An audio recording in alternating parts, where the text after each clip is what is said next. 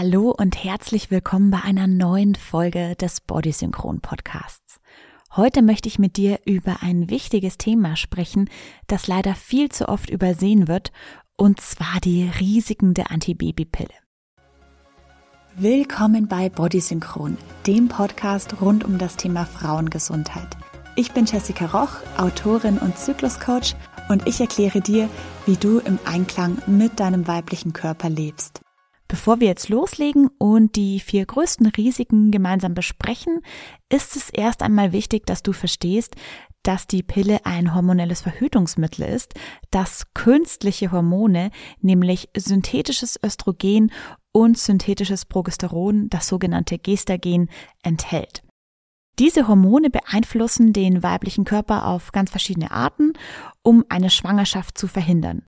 Zum Beispiel unterdrücken sie den Eisprung, sie verändern den Schleim in deinem Gebärmutterhals und sie verhindern die Befruchtung deiner Eizellen. Obwohl die Pille sehr weit verbreitet ist und als sehr sichere und effektive Verhütungsmethode gilt, haben Studien einfach gezeigt, dass es mit einer Reihe von Nebenwirkungen verbunden ist, wenn man die Pille nimmt. Das Problem bei der Sache, viele Frauen kennen diese Risiken gar nicht oder sie nehmen sie nicht ernst. Darum möchte ich dir jetzt ausführlich erklären, nicht um dir Angst zu machen, sondern um dich zu informieren, damit du einfach besser Bescheid weißt und eine fundierte Entscheidung über die Wahl deiner Verhütungsmethoden treffen kannst, was es mit diesen Risiken auf sich hat. Legen wir also mit dem ersten und vermutlich auch bekanntesten Risiko der Pille los, und zwar dem Risiko für Thrombose und Embolien. Thrombose und Embolien gelten als eine der gefährlichsten Nebenwirkungen. Aber was genau passiert dabei eigentlich? Denn das sind ja beides sehr medizinische Begriffe, wo man nicht sofort ein Bild im Kopf hat. Beide beziehen sich letztendlich auf ein Gerinnsel in deinen Blutgefäßen. Eine Thrombose tritt auf, wenn sich ein Blutgerinnsel in einer deiner Venen bildet und dort den Blutfluss blockiert. Von einer Embolie spricht man dagegen, wenn sich ein Blutgerinnsel löst und in die Lunge oder in ein anderes Organ von dir wandert. Das führt dann zu einer Blockade deiner Blutgefäße und das kann ein sehr hohes Risiko von Komplikationen mit sich bringen, die im schlimmsten Fall sogar lebensbedrohlich sein können. Es gibt einige Studien, die einen Zusammenhang zwischen der Einnahme der Pille und einem erhöhten Risiko für Thrombose und Embolien belegt haben. Eine Untersuchung aus dem Jahr 2015 zeigte etwa, dass Frauen, die eine Kombinationspille einnehmen, also eine Pille, die eine Mischung aus künstlichem Östrogen und ein Gestagen namens Desogestrel enthält, ein doppelt so hohes Risiko haben, eine Thrombose oder Embolie zu entwickeln, als Frauen, die eine Kombinationspille mit dem Wirkstoff Levonorgestrel einnehmen. Du siehst also, hier gibt's echt von Pille zu Pille große Unterschiede. Generell ist es so, dass die Pillen der sogenannten ersten und zweiten Generation meist risikoärmer sind als die Pillen der dritten und vierten Generation. Das Problem bei der Sache, Ärzte verschreiben leider die Pillen der dritten und vierten Generation immer noch häufiger als die der ersten beiden Generationen, ganz einfach weil die späteren Generationen verträglicher sind und weniger so Nebenwirkungen haben wie unreine Haut, Darmbeschwerden, Haarausfall. Also es fühlt sich so im Alltag besser an, aber das Risiko ist eben viel höher. Deswegen würde ich zu einer Pille der ersten oder zweiten Generation raten. Wenn du da noch dich ein bisschen genauer einlesen willst, verlinke ich dir auch noch mal einen Blogbeitrag, wo ich das noch mal aufgeschlüsselt habe mit den Generationen, dann kannst du dich da noch mal ein bisschen tiefer einlesen. Es gibt mehrere Faktoren, die das Risiko einer Embolie oder Thrombose erhöhen können. Und dazu zählt zum Beispiel eine familiäre Vorgeschichte mit Blutgerinnseln, also wenn vielleicht deine Großeltern damit Probleme hatten, aber auch wenn du rauchst, wenn du übergewichtig bist oder wenn du eine Lebensweise hast, bei der du einfach viel sitzt und dich wenig bewegst, sowie verschiedene medizinische Vorgeschichten, also verschiedene Vorerkrankungen, die auch das Risiko erhöhen können. Einige Studien haben außerdem gezeigt, dass das Risiko von Thrombose und Embolie auch bei Frauen erhöht sein kann, die älter sind als 35 Jahre. Darum solltest du spätestens in diesem Alter auf eine andere Verhütungsmethode umsteigen, um dein Risiko zu senken. Wenn du dir jetzt überlegst, die Pille vielleicht abzusetzen, habe ich übrigens noch einen Tipp für dich. Ich veranstalte ab dem 12. Mai eine dreitägige Pillenfrei-Challenge, bei der ich an drei Abenden live auf Zoom sein werde und mit dir ganz einfach darüber spreche, was du vor dem Absetzen alles wissen und beachten solltest, damit du einfach nach dem Absetzen keine Probleme bekommst. Das Ganze kostet dich genau 0 Euro.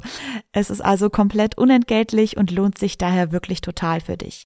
Wer nicht live dabei sein kann, sollte sich trotzdem anmelden, denn dann bekommt er einen Link zur Aufzeichnung zugeschickt und kann sich so einfach alles nachträglich ansehen. Den Link für die Anmeldung zur Challenge packe ich dir einfach in die Show Notes. Drück am besten jetzt kurz auf Pause und melde dich direkt an, damit du es später nicht vergisst. So, kommen wir zurück zum Thema Pille und Risiken. Was man zum Risiko für Thrombose und Embolie vielleicht noch sagen sollte, ist, dass das Risiko immer noch als relativ gering gilt. Eine große Studie aus dem Jahr 2009 hat ergeben, dass das Risiko für Thrombose bei Frauen, die die Pille einnehmen, etwa drei bis zwölf pro 10.000 Frauen pro Jahr beträgt. Das Risiko für Embolie ist tatsächlich noch geringer und beträgt etwa eine bis fünf Frauen pro 10.000 Frauen pro Jahr. Trotzdem ist es natürlich wichtig, dass Frauen, die die Pille einnehmen, sich einfach des Risikos für Thrombose und Embolie bewusst sind und ihre Symptome kennen.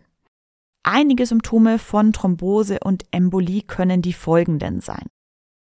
Schmerzen oder Schwellungen in einem Bein oder in einem Arm. Plötzlicher Schmerz in der Brust oder Kurzatmigkeit.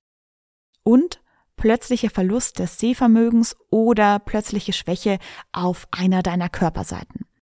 Wenn du also eines dieser Symptome bei dir bemerkst, dann solltest du bitte so schnell wie möglich ärztliche Hilfe aufsuchen. Eine weitere Gefahr bei der Einnahme der Pille ist das erhöhte Risiko für Schlaganfälle.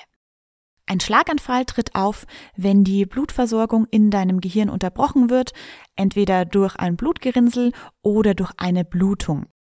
Das kann dann zu schwerwiegenden und leider manchmal auch dauerhaften Hirnschäden führen und in manchen Fällen sogar zum Tod. Es ist also wirklich eine ernsthafte Sache. Eine Studie aus dem Jahr 2016, die in der Zeitschrift JAMA Neurology erschienen ist, hat gezeigt, dass Frauen, die hormonelle Verhütungsmethoden verwenden, ein höheres Risiko für Schlaganfälle haben als Frauen, die keine hormonellen Verhütungsmethoden verwenden. Die Studie hat auch gezeigt, dass das Risiko mit der Dauer der Verwendung der Pille steigt.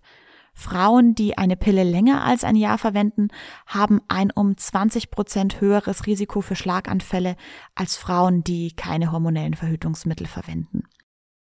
Ein weiterer Faktor, der das Risiko von Schlaganfällen bei der Verwendung der Pille erhöhen kann, ist das Rauchen.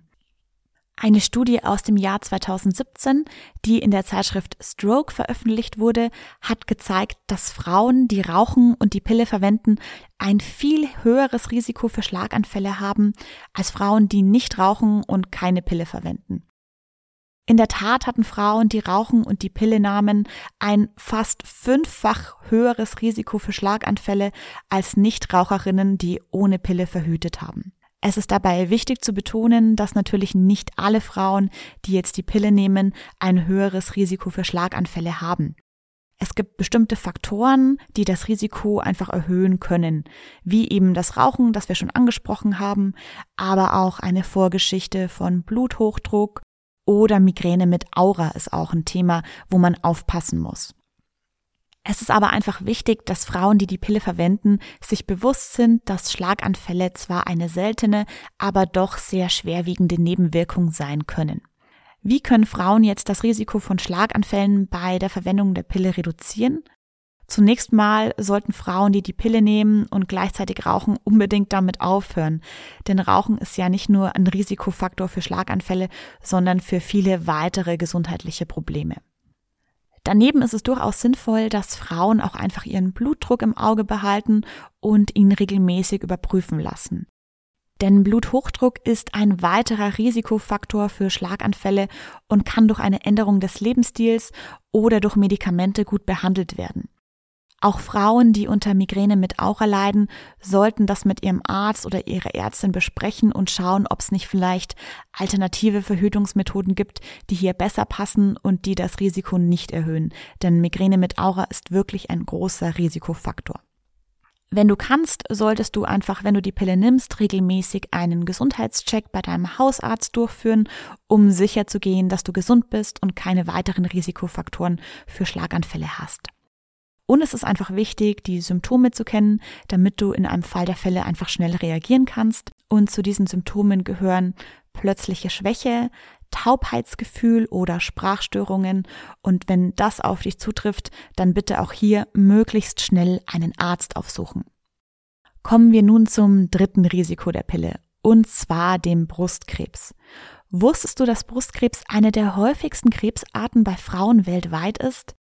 Laut der Gesundheitsorganisation WHO erkranken jedes Jahr mehr als drei Millionen Frauen an Brustkrebs und über 600.000 sterben leider auch daran. Kann die Pille hier mitverantwortlich sein? Lass uns mal die Fakten ansehen. Es gibt einige Studien, die darauf hindeuten, dass Frauen, die ein hormonelles Verhütungsmittel einsetzen, ein höheres Risiko für Brustkrebs haben als Frauen, die das nicht tun. Eine neue Studie der Universität Oxford hat gezeigt, dass sowohl bei der Kombinationspille als auch bei der Minipille das Risiko an Brustkrebs zu erkranken um mehr als 20 Prozent erhöht ist. Für die neue Untersuchung wurden Daten von fast 10.000 britischen Frauen unter 50 Jahren untersucht. Und bei diesen Frauen wurde zwischen 1996 und 2017 ein sogenannter invasiver Brustkrebs festgestellt, also der sich auch schon in das umliegende Gewebe bewegt hat.